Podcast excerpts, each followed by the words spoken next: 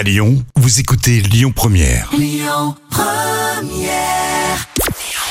Bonjour à tous, c'est France 2 qui s'est imposé hier soir avec le film Neige qui a rassemblé 5 millions et demi de personnes, ça représente 26% de part d'audience.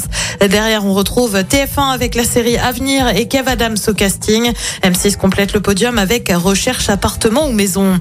Il est convoqué devant l'Assemblée nationale. L'info est révélée par nos confrères de Pure Média. Rachid Mbarki doit être entendu par la commission d'enquête relative aux ingérences politiques, économiques et financières, présidée par un député du Rassemblement national. On le rappelle, le journaliste a été licencié de BFM soupçonné d'avoir utilisé la chaîne pour diffuser des informations orientées ou erronées euh, pour servir des intérêts étrangers.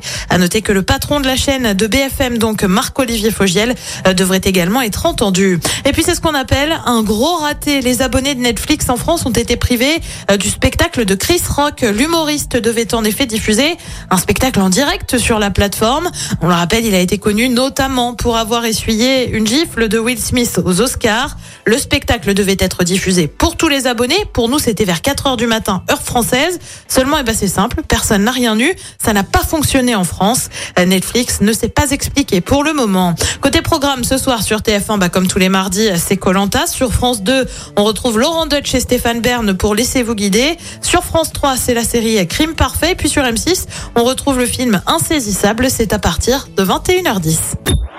Écoutez votre radio Lyon Première en direct sur l'application Lyon Première, lyonpremière.fr et bien sûr à Lyon sur 90.2 FM et en DAB+. Lyon Première